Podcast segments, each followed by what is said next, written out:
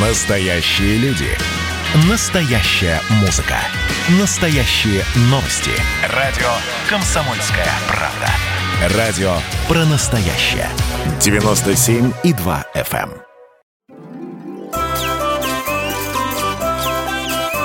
Кому на Руси хвалиться хорошо? История политического пиара с 9 века. Оказывается, Ярослав Мудрый был не таким уж мудрым, а святой Владимир был любителем гаремов и обладателем десятков незаконно рожденных детей. Юрий Долгорукий всего один раз попал в летопись и обеспечил бессмертие своего имени. А есть такие правители, чья единственная ошибка привела к полнейшему забвению. Как зарождался политический пиар на Руси? Слушайте совместный проект Владимира Мединского и радио «Комсомольская правда». Сила слова. 13 век Орды. И пришли в церковь соборную Пресвятой Богородицы, и великую княгиню с прочими княгинями посекли мечами, а епископа и священников огню предали, во святой церкви пожгли. И в городе многих людей, и жен, и детей мечами посекли, а других в реке потопили, и весь град пожгли, и всю красоту прославленную, и богатство рязанское. И не осталось в городе ни одного живого, все умерли, и единую чашу смертную испили. Не было тут ни стонущего, ни плачущего, ни отца и матери о детях, ни детей об отце и матери, ни брата о брате, но все вместе лежали мертвые. Повесть о разорении Рязани Батыем.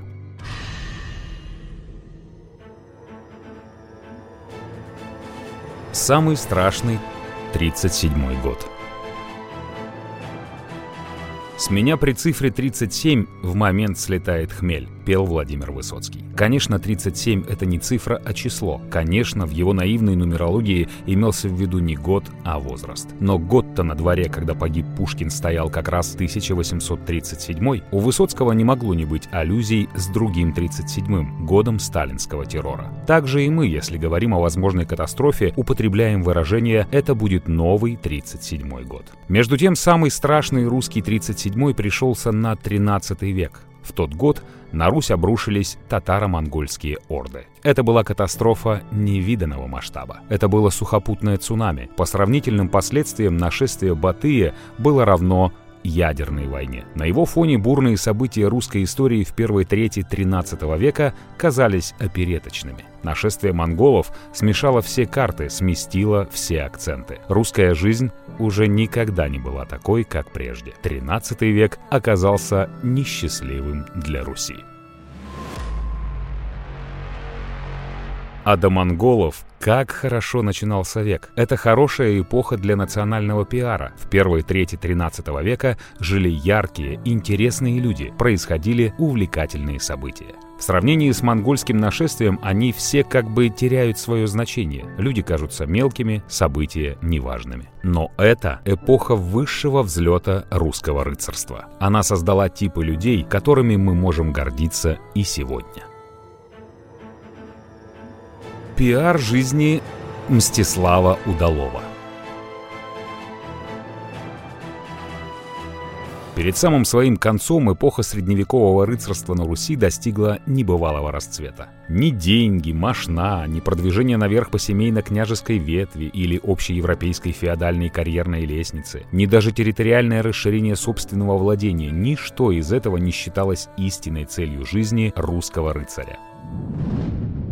Только слава – вот что было для князя наивысшим достижением, пределом мечтаний и жизненной целью. Много славы добыл. Качество, называемое непереводимым русским словом «удаль», воспринималось как высшая доблесть. И вот в этот-то золотой век рыцарства Мстислав Мстиславович был прозван «удалым». Больше ни к одному князю это прозвище не пристало. Скажем, храбрым был и его отец, а вот удалым только он. Эпоха была по-своему прекрасной. Тогда наивно думали, что все решается личными качествами – умом, мужеством, удачливостью.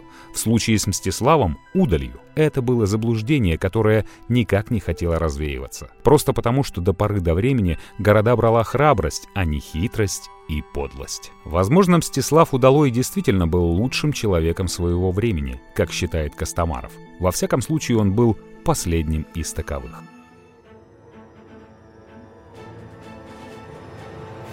Сын святого –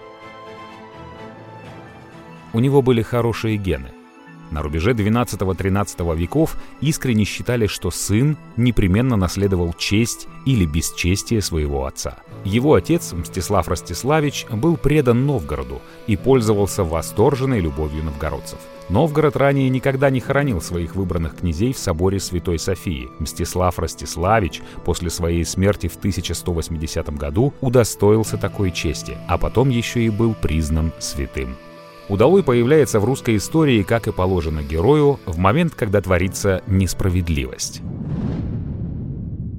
На этот раз несправедливость возникла при очередном обострении в отношениях независимого европейского Новгорода и претендующего на столичность Владимира. Владимирский князь Всеволод Большое Гнездо, так его прозвали за большое потомство, арестовал новгородских купцов с их товарами, вымогал поставки дешевого хлеба. Кажется, Мстислава никто в Новгород не призывал, но в 1210 году он объявился сам. «Кланяюсь Святой Софии и гробу отца моего и всем новгородцам. Пришел к вам, услыхавши, что князья делают вам насилие. Жаль мне своей отчины.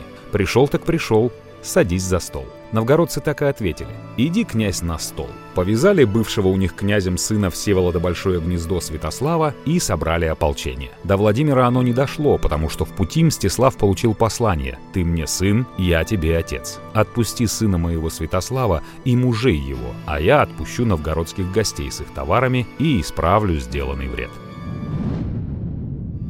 Отец так отец. Старшие князья так называли младших. Целовали крест. Мстислав вернулся в Новгород победителем, не пролив ни капли крови. После этого он предпринимал два похода на Чуть, оба удачных, и подчинил Новгороду всю Чудскую землю, вплоть до моря. Собрав положенную дань с эстонцев, он дал две трети новгородцам, а треть дружине, по-честному. Никто не возражал, за исключением, может быть, эстонцев. Средневековый фотошоп –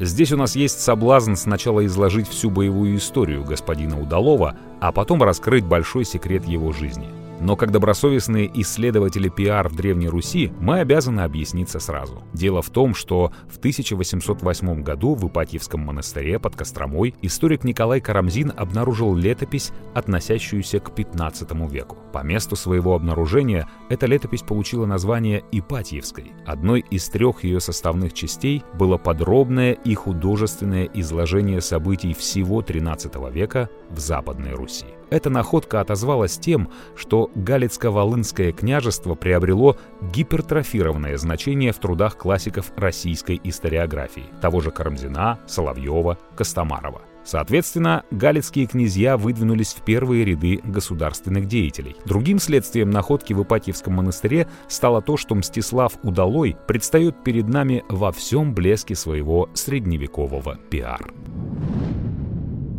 Благодаря летописцу, совершенно очевидно лицу крайне пристрастному и заинтересованному, он предстает как рыцарь без страха и упрека. Как бы сейчас сказали, его картинка подверглась жесткому фотошопу. В 13 веке отлично владели искусством политической ретуши. Любопытно, что за два века до находки Карамзина в том же Ипатьевском монастыре был обнаружен Михаил Романов, первый царь последней русской династии. А в 1918 году в подвале одноименного Ипатьевского дома в Екатеринбурге была зверски умерщвлена вся семья последнего русского императора династии Романовых Николая II.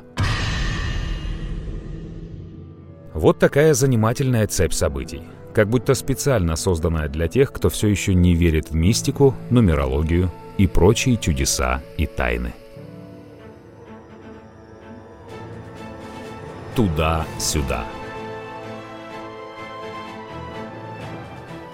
Снова творилась несправедливость, теперь уже на юге Руси. Черниговский князь захватил Киев, выгнав оттуда законных наследников. Как было не поднять новгородцев, чтобы побороться за правду? Новгородская вече поддерживала князя во всем с тем же самоотречением, с каким Государственная дума четвертого созыва Владимира Владимировича Путина. Куда, князь, взглянешь ты очами? Туда обратимся мы своими головами. И вот уже он брал с захватчика дары, как с побежденного. Великий Новгород при удалом вершил судьбы всей Руси. А дальше куда? Его позвал Галич, в исконной русской земле, на Галичине, венгры посадили негодники своего королевича. С какой стати венгры, скажете вы? Сегодня Венгрия для нас как бы не существует. После того, как эта страна перестала быть витриной соцлагеря, она словно испарилась. Новостей оттуда нет, и карусов и зеленого горошка тоже нет. Белое пятно. А в средние века мы с венграми были связаны кровно. У венгерских королей было принято жениться на русских княжнах. Поколение за поколением королевская династия становилась все менее венгерской и все более русской. Последствия были самые разнообразные. Например, когда Андрею Боголюбскому на северо-востоке Руси понадобилось строить белокаменные храмы, чтобы вести свою белокаменную пропаганду, мастеров он взял именно у венгерского короля. На Русь венгры ходили как к себе домой, но русским это не всегда нравилось. Мстислав поклонился Новгороду, сказав – есть у меня дела на Руси, а вы вольны в князьях. То есть подал, как говорится, добровольно в отставку. И уехал на запад, воевать. Галич он, конечно, тоже взял. Но тут опять начались проблемы с Новгородом. Там призвали на княженье еще одного из сыновей Большого гнезда, Ярослава. Тот оказался парень не промах. То ли решил экономически задушить всех крестьян-кулаков, то ли просто заработать денег на рыночной конъюнктуре. При этом действовал как прирожденный троцкист-ленинец. На новгородской земле мороз побил хлеб, Цены на продовольствие взлетели в Поднебесье. При этом князь по-большевицки не пускал в Новгород чужие вазы с хлебом из окрестных княжеств, а новгородских купцов, отправлявших подводы за импортным хлебом, задерживал. Начался голод. Зато князь на хлебной спекуляции неплохо заработал. Удалой Мстислав опять тут как тут нарисовался в Новгороде и сказал, либо возвращу новгородских мужей и новгородские волости, либо голову свою повалю за Великий Новгород. «На жизни насмерть готовы с тобой», — отвечала Веча. Здесь все, в общем, ясно. Злодей, облеченный властными полномочиями, морит народ голодом. Герой, в прошлом добрый и удачливый правитель Новгорода, спешит к своим, хоть и бывшим, но все же родным подданным на помощь. Со временем почти любой старый, то есть бывший ранее царь, начинает восприниматься народным сознанием лучше нового, того, который сейчас. Это свойство человеческой памяти, чем дальше, тем более помнить только хорошее, нередко помогало политикам возвращаться к власти с еще большим триумфом, чем приходить во власть в первый раз. Вспомним лишь несколько исторических аналогий. 100 дней Наполеона Бонапарта, возвращение после большого перерыва к власти Черчилля, Деголя, аргентинского президента Перона. Да-да, того самого, который муж Эвиты. Люди ненавидят злодея и готовы идти с героем до конца. Хитросплетение династических и союзнических связей опускается. Летописец работает на контрасте. Прием для пиар старый как мир. Вспомните легенды о Робин Гуде. Отважный Ричард Львиное Сердце храбро сражается с сарацинами за святую землю, а злодей, его братец, узурпирует в Англии всю власть и сосет кровушку из трудового английского народа. Лишь славный парень Робин Гуд встает на защиту обездоленных, но Ричард триумфально возвращается. Добро торжествует, зловредный братец и его приспешник шериф Ноттингемский повержены. То, что все это не имеет никакого отношения к реальным историческим обстоятельствам, пиар никак не помеха. Главное, чтобы костюмчик сидел. Опять же, упрощение как способ политического пиара. И тоже как сейчас. Хорошие белогвардейцы, плохие красные. Белая армия, как коллективный благородный герой, идет спасать империю и русский народ. И в нашем случае побеждает. История на выходе всегда стремится свестись к схеме, где все просто и ясно. Мстислав отправил к новгородскому князю священника с такой речью. «Сын мой, отпусти мужей и гостей новгородских, уйди и возьми со мною любовь». Сыном князя Ярослава Junior, этого начинающего продотрядовца, он тоже называл вполне обоснованно. Дочь Мстислава была его женой. В ответ на требование своего тестя Ярослав Junior приказал заковать 2000 захваченных новгородцев и отправить в заточение по разным городам, а товары и имущество раздал своей дружине. Здесь появляется ощущение дежавю, очень уж похоже на обстоятельства первого явления удалого в Новгороде. Или живописателю его подвигов отказала фантазия, но скорее просто все сюжеты повторяются. У фильма «Герой-одиночка» с Брюсом Уиллисом примерно такая же фабула, и при этом он ремейк бессмертного спагетти-вестерна Серджио Леоне за пригоршню долларов. Но и та картина с молодым Клинтом Иствудом — ремейк «Телохранителя» Акиры Курасава. И так Мстислав выступил с пламенной речью. «Идем, братья, поищем мужей своих, вашу братью, вернем волости наши». По ходу противники обменивались в меру колкими посланиями. Мстислав. «Освободи мужей моих новгородцев, верни волости новгородские, что ты занял, возьми с нами мир и целуй нам крест, а крови проливать не будем». Ярослав. «Мира не хотим, мужи ваши у меня». Мстислав. «Мы пришли не кровь проливать, не дай бог дойти до этого. Мы пришли управиться между собою, мы одного племени». Ярослав. «Прийти-то вы пришли, а когда думаете уйти?» Вообще в пересказе летописцами обстоятельств битвы при Липице 1216 год, одной из крупнейших в истории междуусобных войн Древней Руси, как-то очень много разговоров. Стало, например, известно, что говорилось в шатре владимирцев, а с обеих сторон уже собралось по несколько союзников. Сам товар пришел в руки. Достанутся вам кони, брони, платья, а кто человека возьмет живьем, сам убит будет. Хоть у кого и золотом будет шито оплечье, и того бей. Двойная от нас будет награда. Не оставим живым никого. А кто из полку убежит, да поймаем его, того прикажем вешать и распинать.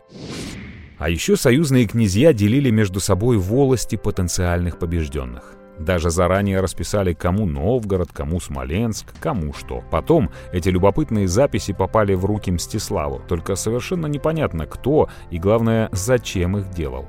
Интересно, что бы сказал Горбачев, если бы СССР сохранился, а ему достались протоколы беловежских мудрецов? Наверное, опубликовал бы. Только сначала немного так, чуть-чуть подредактировал бы их. Перед битвой противники расположились так, что никак не могли ее начать. Мстислав отправил парламентеров. «Дайте мир, а не дадите мира, то либо вы отсюда отступите на ровное место, и мы на вас пойдем, либо мы отступим к Липице, а вы на нас нападаете. Вот нравы. Как будто речь идет не о грядущем кровопролитии, а о футбольном матче. Прежде всего выясняется качество покрытия футбольного поля, чтобы оно устроило и обе команды, и арбитров, и инспектора РФС. Но вполне в духе времени, в духе рыцарских турниров. Мстислав, проезжая перед рядами новгородцев, говорил «Братья, не озирайтесь назад, побежавши не уйдешь. Идите на бой, как кому любо умирать, кто на коне, кто пеший». Призыв биться как кому сподручнее нашел неожиданный отзыв в сердцах простых новгородцев. «Мы на конях не хотим умирать, мы будем биться пешие, как отцы наши бились», — сказали они сбросили с себя верхнее платье, сапоги и босые побежали вперед с криком. Сам Мстислав трижды проехал сквозь неприятельские полки, поражая направо и налево топором, который был у него привязан к руке шнурком. Победа была полная. 30 знамен, около 100 труп и бубен, их тоже считали, не удивляйтесь, достались победителям. Убитых врагов летописец насчитывает 9203. Удивительная точность, заставляющая нас сразу же в цифрах усомниться. А у новгородцев и смольнян было убито только 5 человек. В такое соотношение потерь поверить трудно, да и не нужно. При увеличении и при уменьшении обычные приемы летописцев. Уже этого описания довольно, чтобы понять, перед нами не летопись действительных событий, а пропагандистский текст, покруче всякого фронтового листка. Дотошный американский журналист как-то подсчитал, что если принимать всерьез все сводки информбюро времен Великой Отечественной войны, то Красная Армия истребила больше миллиарда нацистов. Финальная редакция летописи создавалась много лет спустя после смерти Мстислава в конце XIV века. Времени хватало, чтобы выделить в его образе то, чего так не доставало уходящему столетию. Его постоянное стремление решать проблемы мирным путем или малой кровью выпечено настолько нарочито, что даже начинает противоречить основному бренду «удалой». У читателя, пережившего к тому моменту татаро-монгольское нашествие, особое чувство вызывало и то милосердие, которое проявлял князь к поверженным врагам. Здесь вновь задействован контраст, но уже на более сложном уровне. Герой из прошлой эпохи выгодно выделяется на фоне времени наступившего. «Какие люди были! Какие люди!» — должен был воскликнуть читатель. Одним словом, богатыри не вы.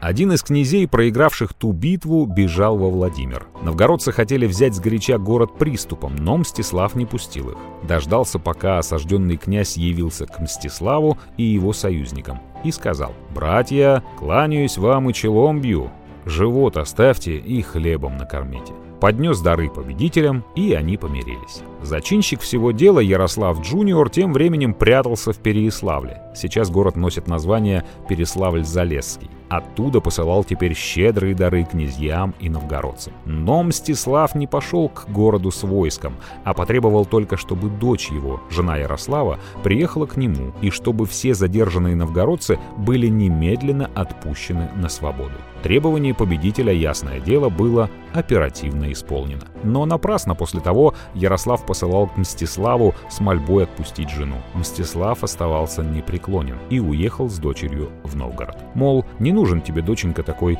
беспутный муж, получше сыщем. Но и старого казнить не буду. Все-таки как-никак бывший родственничек. Да и ты вот вся заплаканная, жалеешь его мерзавца. Как это все по-современному, не правда ли, дорогой читатель? Татары, они бы выпустили кишки всем побежденным. Население обоих городов истребили бы, а сами Владимир и Переяславль сожгли. Милосердное поведение Мстислава должно было растрогать читателя до слез. А скоро удалой князь, конечно же, выступал перед собравшимися на вече новгородцами. «Кланяюсь святой Софии, гробу отца моего и вам. Хочу поискать Галича, а вас не забуду. Дай Бог лечу гроба отца моего у святой Софии». Напрасно новгородцы упрашивали его остаться с ними. Мстислав уехал. И на этот раз уже навсегда. Вот такой был человек. Глыба, человечище. Если все, что написали о нем летописцы, конечно, правда, а не просто пиар. Попытка Чардаша В описании деяний Мстислава нас не покидает легкий привкус ненатуральности, как в соке из пакета. Все-таки слишком много в его портрете явных улучшений, фотошопа. Но других источников, где Мстислав изображен столь подробно, у нас нет, и ему суждено навсегда остаться таким, каким его сделала летопись. То есть пиар навсегда победил историческую истину, какой бы она ни была. И поверьте, это касается не только нашего героя. Нравится вам это или нет. Просто казус Удалова – яркий пример. Между тем Галич снова оказался в руках венгров. Воеводой у них был некий персонаж, которого в летописях называют Филя Пригордой. Он относился к русским с крайним презрением, сравнивал их с глиняными горшками, а себя с камнем, приговаривая «один камень много горшков побивает». Была у него и другая храбрая мадьярская поговорка «острый меч, борзый конь, много Руси». Но, как гласит еще одна венгерская пословица, «Не рисуй черта на стене,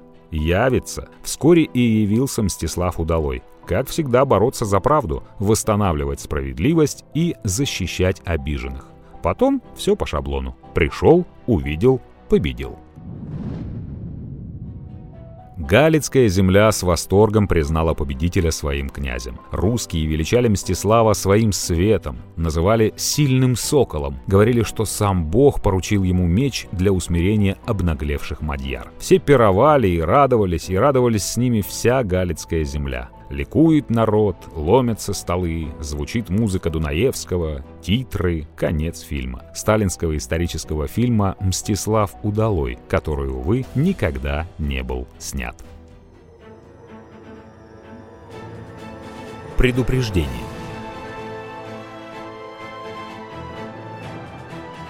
Вся история Руси разбита на две части – до монголов и после монголов. Разумеется, их нашествие стало источником множества легенд, а его последствия переосмысливаются до сих пор. Переосмысления бывают научные.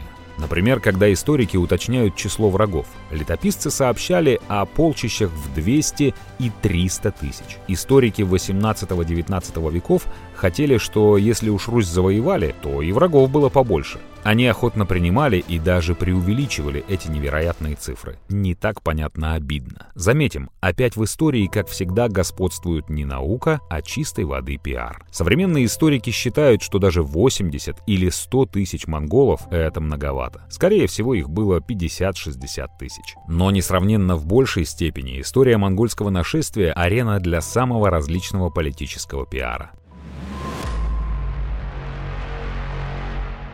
Начинается он уже с названия. Неведомых врагов на Руси называли то монголами, то татарами. Противоречия тут нет, есть непонимание друг друга. Татары — это племя, считай, поголовно вырезанное монголами Чингисхана. Согласно традиционной тактике Чингисхана, перед его армией шли штрафные батальоны, составленные из населения покоренных ранее стран. Этих людей называли татарами. Своего рода черный юмор, как рабов в Древнем Египте называли «живые убитые». Но из непонимания рождается сразу два последствия. Ход первый. Когда на развалинах Монгольской империи стали подниматься другие государства, их правящая верхушка стала называть себя татарами. И те, кто изначально пришел с Чингисханом, и новые правители-выдвиженцы. Мол, мы и монголы все же не совсем монголы, не чистой воды завоеватели. Местные мы, свои. Такое вот раздвоение сознания. Вслед за верхушкой татарами стали себя называть и народы разного происхождения, с разной историей и даже с разной внешностью. Казанские татары, потомки булгар, имеют мало общего с крымскими, а те и другие с сибирскими. Но самоназвание одно. Идея вторая. Можно объявить себя наследниками державы Чингисхана. К счастью, у современных татар такая идея не популярна. Может, генетически помнят, как монголы обращались с их предками. А вот в Китае прижилась. Логика такая. В империю Чингисхана входил и Китай, и вся Сибирь, и Средняя Азия, и часть Руси. Значит, мы имеем право претендовать на все эти территории. Выходили даже карты Китая, на которых в цвет Китайской республики закрашивались все земли России к востоку от Волги, весь Казахстан, Киргизия, Узбекистан и Таджикистан. Тут возникает, конечно, вопрос, а почему бы казанским татарам тоже в этом случае не претендовать на Китай? Логика, в принципе, та же. Но в вопросах исторического пиара логика не столь уж необходима, а вот сила, в том числе вооруженная сила, которая может подтвердить правоту пропаганды и исторического пиара, обязательно. В этом смысле у Китая больше возможностей осознавать себя преемниками Чингисхана, чем было бы у самого Чингисхана. Воскресни великий хан из мертвых со всей своей ордой, что стоили бы его десятки тысяч конных дикарей против десятков миллионов китайских солдат с долетающими до космоса ракетами и атомной бомбой. То-то. Мы же, россияне, и татары в том числе, имеем все основания воскликнуть. Позвольте, вовсе нас никто не завоевывал. Монгольское нашествие — внутреннее дело россиян. Это такая старинная гражданская война, как в США, только не севера и юга, а востока и запада. Странно звучит. А мне странно, что до пропаганды этой идеи никто до сих пор не додумался. Россияне против россиян. В лето 1223 года пришло неслыханное войско. Безбожные маавитяне, называемые татарами. Пришли они на землю половецкую, свидетельствует летопись. Многие половцы были перебиты, а другие прибежали в русскую землю. И сказали они русским князьям, если вы нам не поможете, то сегодня мы были побиты, а вы завтра побиты будете. Половцы – младшие братья русских, их союзники и родственники. Жили они в Северном Причерноморье, создав княжество на месте Тмутараканского. Напавший на половцев тем самым уже нападал на Русь. Забайкальские племена монголов натворили столько бед, что их как-то не принято считать россиянами. Хотя кем они еще могут быть, если появились у нас в степях за Байкалом, а осели у нас на Волге? Есть довольно известная гипотеза Носовского Фоменко, популяризируемая Бушковым, о том, что никакого татаро-монгольского нашествия вовсе не было, а были лишь внутренние разборки русских князей между собой с привлечением наемников из числа полудиких кочевых племен татар, тюрков, монголов, и прочих. Гипотеза, конечно, интересная, хотя, углубляясь далее в ее развитие, авторы, на мой любительский взгляд, доходят до полного идиотизма. Всегда и везде подчеркиваю, я пишу не историческую книгу. Кто найдет в ней неточности в деталях, не пеняйте.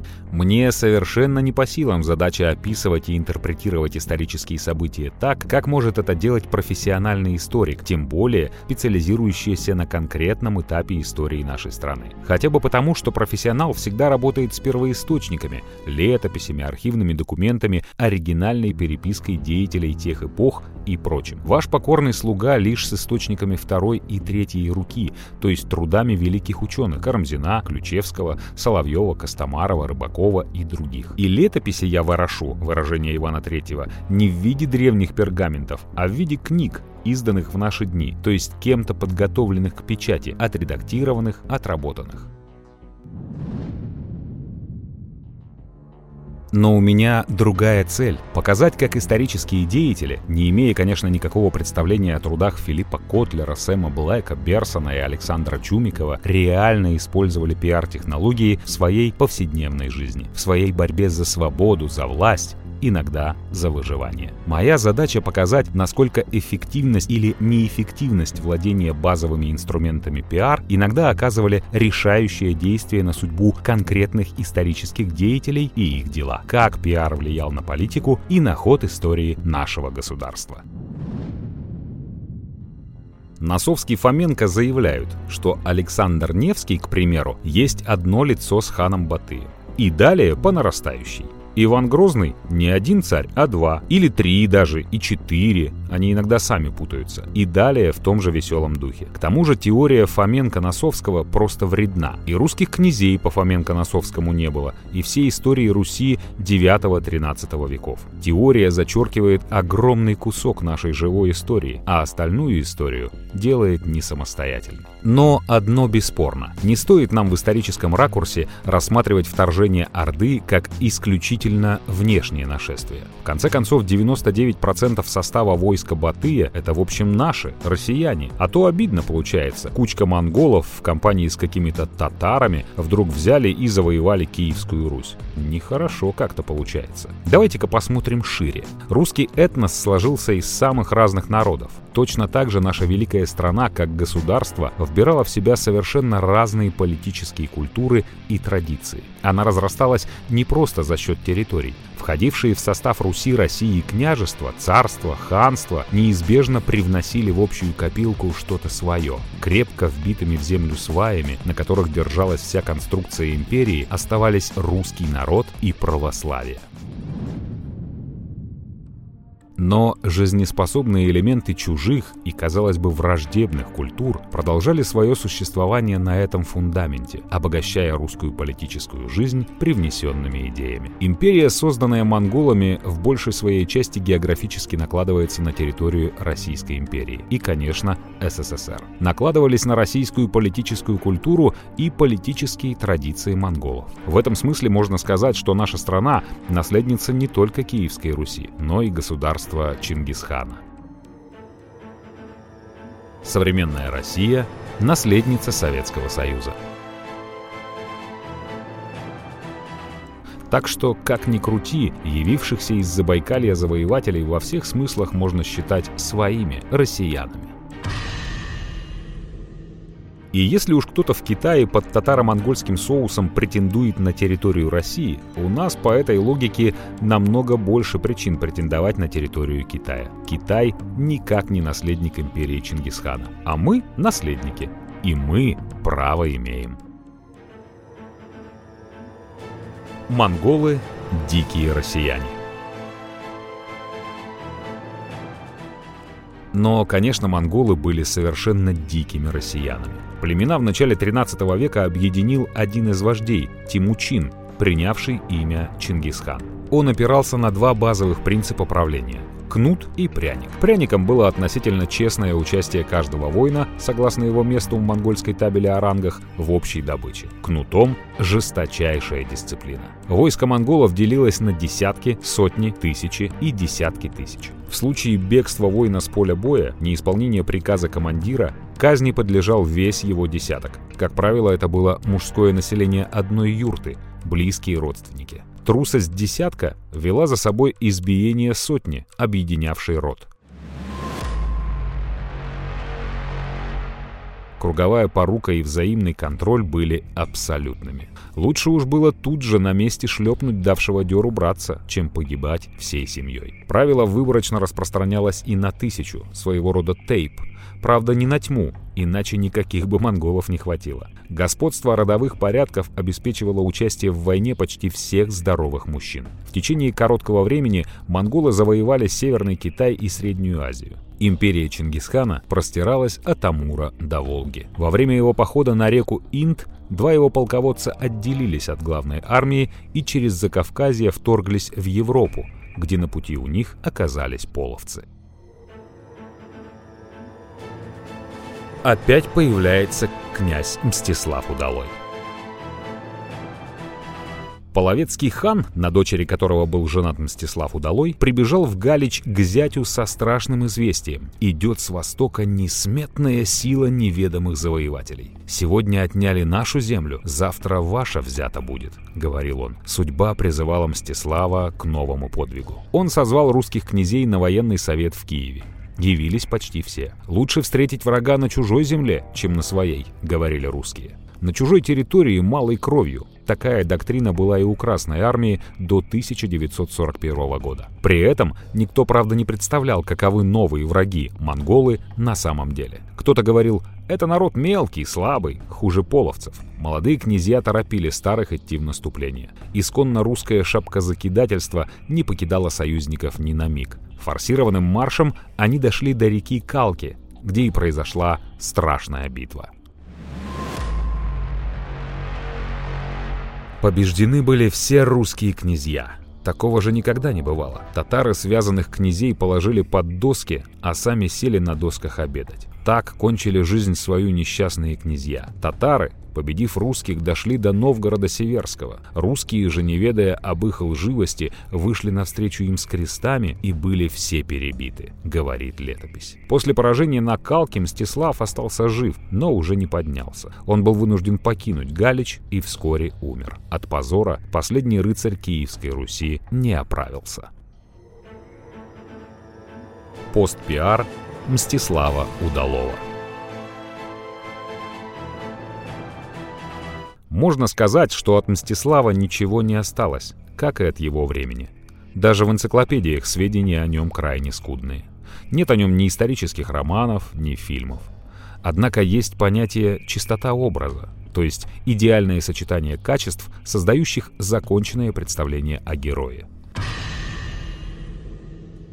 И когда мы оглядываемся в отечественную историю в поисках истинного рыцаря, нашего Айвенга или Ричарда Львиное Сердце, то на излете эпохи феодальной раздробленности видим образ Мстислава Удалова. Когда-то именно этим он заинтересовал Николая Костомарова, который назвал его лучшим человеком своего времени. Теперь внимание к этой фигуре привлекли мы, создатели исторических романов и телесериалов. Ау, все сюда!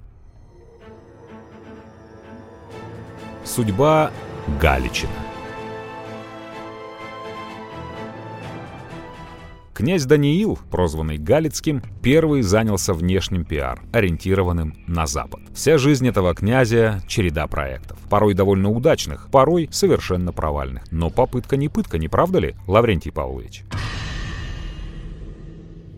Историческая судьба изрядно поглумилась над Галичиной. А как еще можно сказать, если русский город Галич с XIV века был в составе Польши, с 1772 года Австрии, в 1919-39 годах снова Польши и только в 1939 году вернулся на территорию СССР. Исторические перипетии пользы ему никакой не принесли. По последним данным, там живет всего 7 тысяч человек. Это даже не городок, а так, большая деревня. А когда-то слава его была велика. На всю Русь он знаменит был своей скандальностью. Если Новгород — древнерусская Флоренция, то Галич наша Венеция. Это был не город, а просто какой-то очаг непрекращающихся заговоров. Он так часто менял своих князей, что воспринимался как Боярская республика. Он так часто менял хозяев русских, литовских, польских, венгерских правителей, выискивая под кем ему выгоднее, что в конце концов потерял самого себя и стал просто чем-то вымороченным. Потом его и вовсе, считай, не стало. 7 тысяч жителей этой ли участи заслуживал один из древнейших в Восточной Европе политических центров. Галичина. Когда-то вольная земля, а сегодня это плантация. На ней собирают богатые урожаи оранжевых фруктов, которые потом поставляются в Киев. Сами украинцы говорят, не будь этой Галичины, жили бы нормально, как прежде, в одной стране с русскими. К тому же само слово навсегда замарано. Была такая 14-я гренадерская дивизия СС «Галичина». Как же поиздевался исторический процесс над этой благодатной землей на западном рубеже Руси. Предки современных галичан, услышав, что они сейчас говорят о русских, не стали бы долго рассуждать. Зарубили бы сразу – ведь сами они считали себя русскими. Да что там считали? Русскими они и были. По крови, по вере, по самоназванию. И край их назывался Красной Русью. С предателями общего дела, отступниками, в те рыцарские времена как-то не принято было особо церемониться. Сегодня все иначе. Сегодня и заговорить по-русски в окрестностях Галича небезопасно, а выходцы оттуда составили костяк боевых дружин оранжевой революции в Киеве. Красная Русь так долго находилась под чужеземной властью, неизменно враждебной к России, что пропиталась этой ненавистью. Ненависть Галичины пришлась очень кстати, когда был запущен пиар-проект «Незалежной Украины». Было взято название государства, которого никогда не существовало. Точнее, просуществовало оно где-то полгода, в период гражданской войны. Были влиты серьезные средства, поработали технологи, амбиции политиков помножились на доверчивость избирателей. И вуаля! Вот вам новая страна на политической карте мира. Правда, государственность невозможно построить на голом пиар. Не случайно некоторые политологи и знатоки истории уверены, проект под названием «Независимая Украина» в долгой перспективе тоже исторически обречен. Даниил Галицкий. Пиар на экспорт. Про пчел. Галицкий проект. В Галицкой Руси судьбы князей, как и в Новгороде, находились в руках Вече, Вече в руках бояр. Боярами становились не только наследственные аристократы, но и лихие люди, джентльмены удачи, сумевшие добиться богатства. Для того, чтобы князю закрепиться в Галиче, надо было обладать какими-то невероятными талантами. Между тем, Галицкий проект стал делом жизни князя Даниила и самым успешным из всех, что он затевал. В Галиче правил еще его отец, который разбирался с непокорными боярами проверенными дедовскими способами.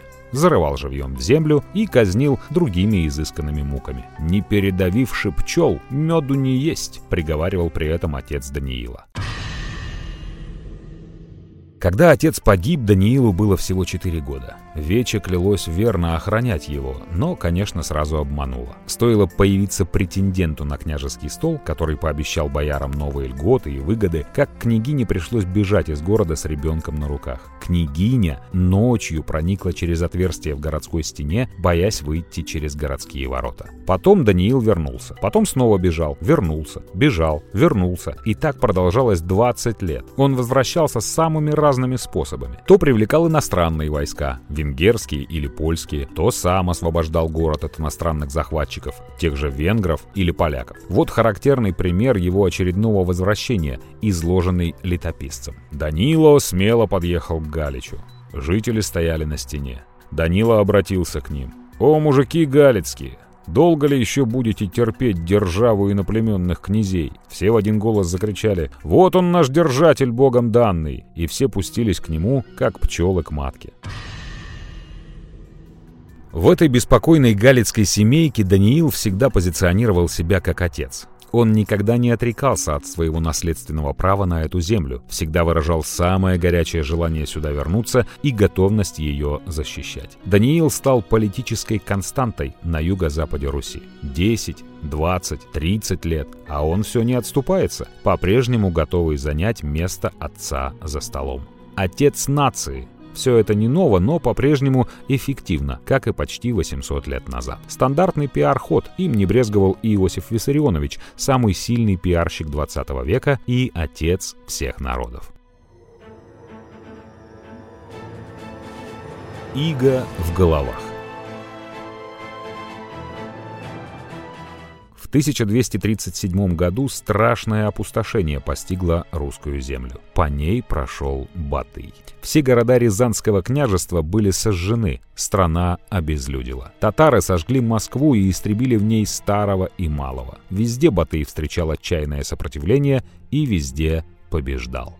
На Руси была задействована концепция устрашения, опробованная до этого во многих местах. В геноциде не было ничего личного. Монголам просто надо было внушить русским мысль. Там, где появляются монгольские войска, там неизбежность. На христианскую Русь неописуемая жестокость завоевателей производила еще более сильное мрачное впечатление, чем на захваченные до этого деспотические восточные государства. Политика точечного геноцида била в цель. Небольшой городок Козельск защищался семь недель, пока его жители не были перебиты до последнего человека. Татары до основания разрушили стены. Козляне же на жире захуся с ними. Батый потратил три месяца на разгром северо-восточной Руси и два месяца стоял под Козельском, потеряв за время осады крошечной и стратегически совершенно ненужной крепостишки 4000 воинов. Но важен был принцип – показать русским, что сопротивление бесполезно. Завоевать Русь в течение одной кампании не получилось, как это не вышло впоследствии ни у Наполеона, ни у Гитлера. Войско Батыя понесло большие потери. Наступила весна, и монголы лишились возможности использовать замерзшие реки в качестве дорог. Они ушли, оставив за собой дымившуюся пустыню. Монгольская армия не могла быть слишком большой, потому что она была конной, а это фураж, обозы. Но психологическое оружие, нечеловеческая жестокость, гипнотизировала. Происходившее не укладывалось в русские головы, воля к сопротивлению подавлялась, иго наступала в головах. Пиар-составляющая нашествия значительно превосходила его военную силу. 1239 году татары вернулись на Русь. Сначала сожгли Чернигов. В 1240 они уничтожили Киев. Киевляне взбирались на крышу церкви и отбивались оттуда до последнего, пока горящая церковь, согласно сказанию летописца, не рухнула.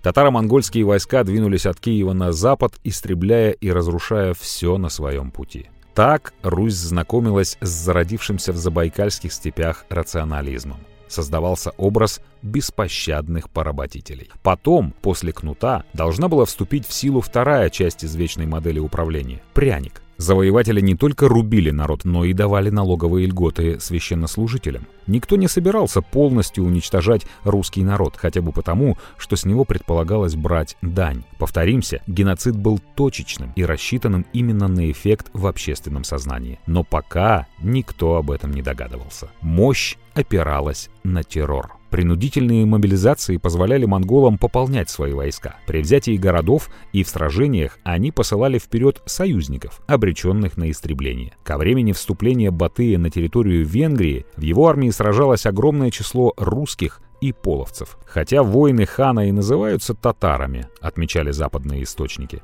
в войске их много кумаров, половцев и псевдохристиан, православных. 1241 году было разбито польско-немецкое войско. Монгольские отряды овладели венгерским Пештом, опустошили Чехию и Хорватию. В январе 1242 года они вышли на берег Адриатики. Во Франции и Испании царила паника. Все волынские города также подверглись разорению. Галич пал. Князь Даниил в это время был в Венгрии. Он отправился туда для сватовства своего сына. Когда Даниил вернулся, он не смог приблизиться к городу из-за смрада гниющих тел. Борьба пиар-проектов Цель монголов была следующей – создать систему, чтобы все боялись и без вопросов платили дань. Этому и были подчинены все их действия. Пиар-концепт монголов прост. Нас тьма, сопротивление бесполезно. С нами воевать невозможно и бессмысленно. И в громадном мудром Китае, и в древних богатых землях Средней Азии репутация монголов буквально обездвиживала людей, превращала в кисель сердца бывалых воинов. Арабский автор передает историю, как монгол встретил жителя древнего Самарканда. У монгола не было меча. Он велел самаркандцу лечь на землю и ждать, пока сам сбегал за мечом и убил его. Или это было в Хорезме. Детали забывались, пиар действовал. Пост-пиар живет до сих пор. А на Руси было иначе. Ни один город Азии не сопротивлялся так, как Рязань, Козельск, Владимир или Киев. Ни одна восточная принцесса из числа поверженных народов не отказалась пойти в гарем завоевателей. Ни одна русская на это не согласилась. Первой была Евпроксия Рязанская. Когда пламя уже охватило город, а дружина мужа пала у его стен, княгиня бросилась со стены вместе с полуторагодовалым сыном. Она не стала утехой кривоногих дикарей. Ее сын не вырос немытым, безграмотным монгольским воином. Нет ни одного народа, воины которого умирали так, как дружина Евпатия Калаврата. Ближайшая аналогия – знаменитая легенда о трехстах спартанцах. Не в силах совладать с крошечной дружиной Евпатия Калаврата, монгольские полчища сменили тактику. Они окружили его отряд. Затем поставили против русских дружинников стенобитные орудия и попросту забросали наших чудо-богатырей огромными камнями. Далее. Нигде не было легенды про целый город, который ушел бы под воды озера, но не дался в руки врагам. У нас есть град Китиш. Это факты. Во многом это следствие русского пиар-проекта «Нет, с вами можно воевать». И старого со времен Святослава «Мертвые сраму не имут». «Ляжем, братья, все, не посрамим землю русскую». Таким образом создавалась новая русская идеология о русских людях, которые умирали, но не сдавались. Сказание о Светлом Граде Китеже, сказание о взятии Рязани, повесть о разорении Рязани Батыем, повесть о битве на Калке, слово о погибели русской земли – все это части грандиозного патриотического пиар-проекта. В эту эпоху складываются положительные мифы о России. Они были очень нужны в эпоху завоевания и риска утратить под игом историческую память. Эпос о граде Китеже гласит, жители града Китежа не захотели покориться монголам. По молитве жителей озеро Светлояр разлилось и скрыло город Китеж. Праведникам не повредило наводнение. Чудесным образом они прошли воды и попали в лучший мир. Скрытые от взглядов других людей, жители града Китежа и по сей день живут в своем городе. Если посидеть на берегу или проплыть на лодке в солнечный день, можно увидеть под водой дома и башни. В престольные праздники можно услышать еле звучащий из-под воды благовест. Так и будет жить град Китиш под водой до самого конца света. Лишь накануне страшного суда город снова восстанет из вод. Люди смогут войти в град Китиш и видеть его жителей, а те поздороваются с ныне живущими. Тогда же из священного города выйдет и княжеское войско, и его воины вместе с остальными душами предстанут пред судом Божьим. Легенда? Миф? Несомненно – но эту легенду и положительным мифом не хочется назвать. Слишком уж она красивая и поэтичная. Одна из жемчужин славянского эпоса. Миф о непокорившихся русских людях, не поклонившихся завоевателям. Миф о том, что сама Мать-Земля помогает своим детям, живущему на ней народу. Миф с огромной силой, воплощающий веру и дух и могущество России. Миф – поэтичное представление русского народа о самом себе. Многое в этом пиаре требовало отступить от исторической правды. Зато сила художественного образа возрастала. Думаю, на самом деле русские закрепились в крепостях, ожидая подмоги. Князья бились в осаде, но в древнерусских повестях рассказывается другое о том, что они как равные выступили навстречу велицей силе Батыя. Это соответствовало идеальному представлению о том, как должно сражаться за Русь. По словам академика Лихачева, русское понятие о храбрости – это удаль, это храбрость, умноженная на простор для выявления этой храбрости. Нельзя быть удалым, храбро отсиживаясь в укрепленном месте. Паче меры храбрые – все равно умроша и едину чашу смертную пиша. Не един от них возрится вспять, но все в купе мертве лежаша. Монголо-татары стали победителями не потому, что одолели духом рязанцев, а потому, что их противников не осталось в живых. Это убеждение жило века, формируя психологию десятков поколений защитников родной земли. Но на западе Руси случилось невиданное. Нигде, ни один город Азии не отбился от монголов а два города Галицкой Руси отбились. Крепости Данила Галицкого, Холм и Кременец монголы взять не смогли. И вообще на Руси их сила надломилась. До Новгорода они не дошли, к Пскову и Полоцку вообще не пошли. Это означало, с монголами можно и нужно воевать. Дай Галич. Антитатарский проект. Постепенно восстановив свое княжество после погрома, Даниил стал одним из сильнейших государей в Европе. Данником хана он себя не считал. Когда в 1250 году к нему прибыли послы от Батыя с грозным словом «дай Галич», летопись приводит его ответ Орде «не дам отчины своей, сам поеду к хану». Фактически он ехал сдаваться, но благодаря этой риторической фразе, которая, конечно, стала известной, выглядело все так, будто князь готов пожертвовать лично лично собой ради своей земли. Пиар, несомненно, публичная демонстрация готовности пожертвовать собой для блага подданных. Даниил пробыл месяц в Орде и был отпущен живым и даже милостиво. Он воспрял духом. И тогда по его приказу из Галича с серией непубличных визитов по столицам русских княжеств отправляется местный митрополит, который обычно выполнял самые деликатные дипломатические поручения Даниила. Он посещает самые крупные города – Владимир, Суздаль, Рязань. Посланец Даниила и ведет от его имени тайные переговоры о создании военной коалиции княжеств против Орды.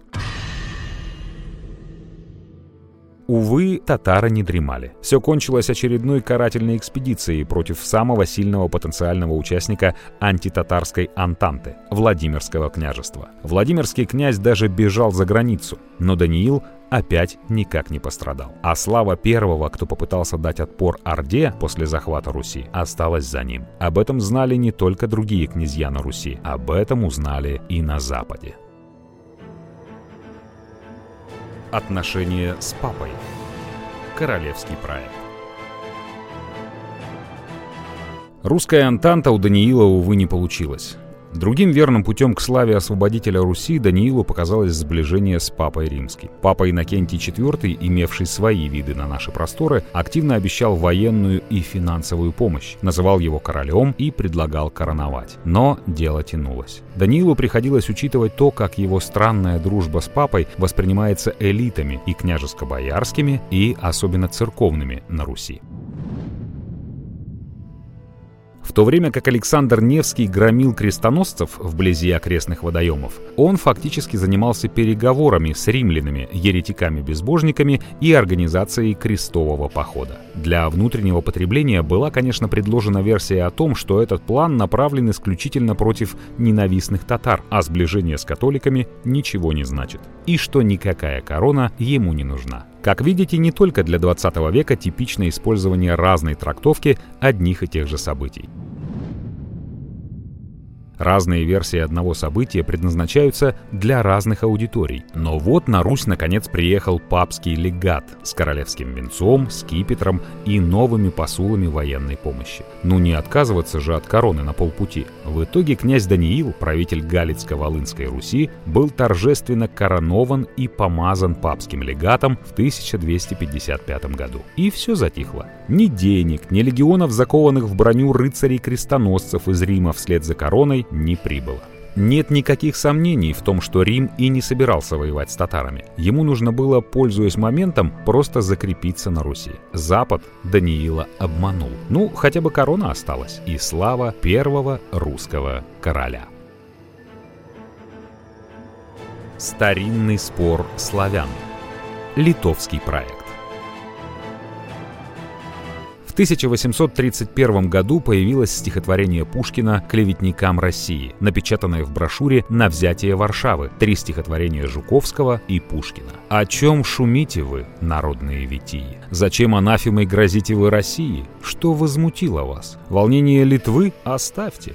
Это спор славян между собою, домашний, старый спор, уж взвешенный судьбою, вопрос которого не разрешите вы. Уже давно между собою враждуют эти племена, не раз клонилась под грозою то их, то наша сторона, кто устоит в неравном споре. Кичливый лях или верный рос, славянские ручьи сольются в русском море, а ноль иссякнет, вот вопрос.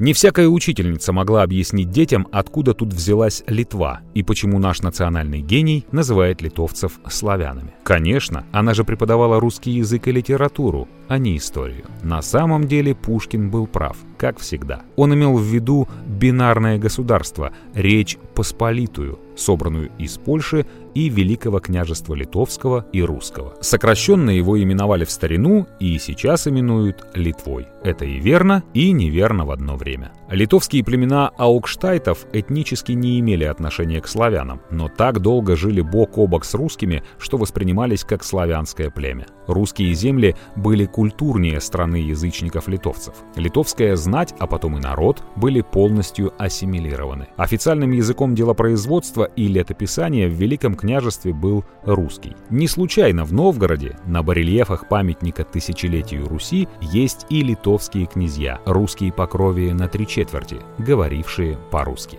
Современные же литовцы – потомки другой группы племен – жемайтов, а укштайты почти не имели отношения к жемайтам и никогда не считали их дорогими сородичами. Великие князья литовские и русские жемайтию то ордену отдавали, то меняли на другие земли, то карательные экспедиции в нее проводили. Только что на борзых щенков не обменивали и в карты не проигрывали. Какие возможности для пиара, причем со стороны разных народов и разных политических сил. В современной Литве как-то забывают о том, что жемайты и аукштайты совершенно не одно и то же. Там получается, что литовцы создали Великое княжество, а русские к этому никакого отношения не имеют.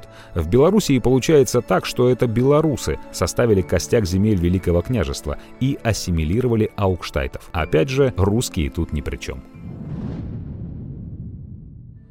А вот русский пиар-проект хромает. Великое княжество Литовское и Русское слишком долго было врагом Московии и Российской империи. До сих пор трудно осознать его как русское государство. Но почему белорусам можно, а нам нельзя? Мы и есть наследники Великого княжества. А почему нет? Ведь в 18 веке Даниил Галицкий, по-прежнему искавший повсюду союзников против татар, увидел нового партнера в литовском князе Миндовге. Не получив перед этим обещанной помощи от папы, он разорвал с ним всякие отношения и вернулся к православию. Миндовг, кстати, оказавшись в схожей ситуации, вернулся к язычеству и к поклонению священным змеям, ужам. Обида на Рим их объединяла, и они вроде строили большие планы. Но как-то все у них крайне неудачно получилось. В 1263 году Миндовк был убит. В Литве началась неразбериха, а потом неожиданно умер Даниил. Вскоре страна, созданная под властью харизматичного князя, получившего официальный королевский титул, и вовсе распалась. На ее обломках и возникло русско-литовское княжество. Пост-пиар Даниила Галицкого. Нащадки торжествуют. Современные русские далеко не гении самопиара. Вечно мы забываем своих героев, упускаем массу возможностей. К героям борьбы с Батыем обращаемся мало. Град Китиш — образ полузабытый. Наша слава протекает между пальцев, и это глубоко несправедливо. Словно и не было у нас великих предков. Так вот и князья Великого княжества. Как бы и не наши, мы отдаем их белорусам и литовцам. Мстислава Удалова почти забыли. А князя Даниила так просто упускаем. Государственный муж, так много сделавший для объединения русских земель в проблемном западном регионе, нами практически забыт. Его имя и дела никак в России не используются. Между тем, во Львове не так давно появился памятник королю Даниле, скульптура с бронзовым конем и вызолоченным князем. Позолота быстро облетела, но ее нанесли снова, ведь именно русский князь Даниил, заснував Львив, 1256. На Украине в честь него выпускают марки и юбилейные монеты. А як же? Ведь это перший украинский король, который відстояв свою державу и передав нащадкам. Первый украинский король, нащадки торжествуют. Но если бы Даниила так кто-то при жизни назвал, он, несмотря на обычную свою сдержанность, рубанул бы не глядя. Украиной в его время назывались принадлежащие сейчас Польше земли к западу от Буга. Маленький пятачок на окраине Даниловых земель за Бугом. Окраина — Украина. Другой Украины не существовало. Но в том искусственном государстве, которое сейчас так называется, есть потребность иметь свою историю. И именно история становится оправданием его существования. И в отличие от нас, Даниила в Украине используют как только могут. Вот вам типичный пассаж из украинской прессы. Тут придется слегка напрячься, чтобы разобрать мову. В истории українського народу відомі лише два короля – Данила Романович і його внук Юрій Львович. Коронація Даніла – один із яскравих епізодів історії нашої державності. Свідчення консолідації держави у надзвичайно складній і важних для наших предків час. О как! Один из яскравых эпизодов истории нашей державности, один из ярких эпизодов истории нашей государственности. Вероятно так, где «нашой» означает вовсе не «нашей». Ну что, так мы и дальше будем отдавать нашего князя, а между прочим еще и европейского короля, на службу совершенно не нашим интересам. Давайте все-таки вспомним своих героев, наших героев.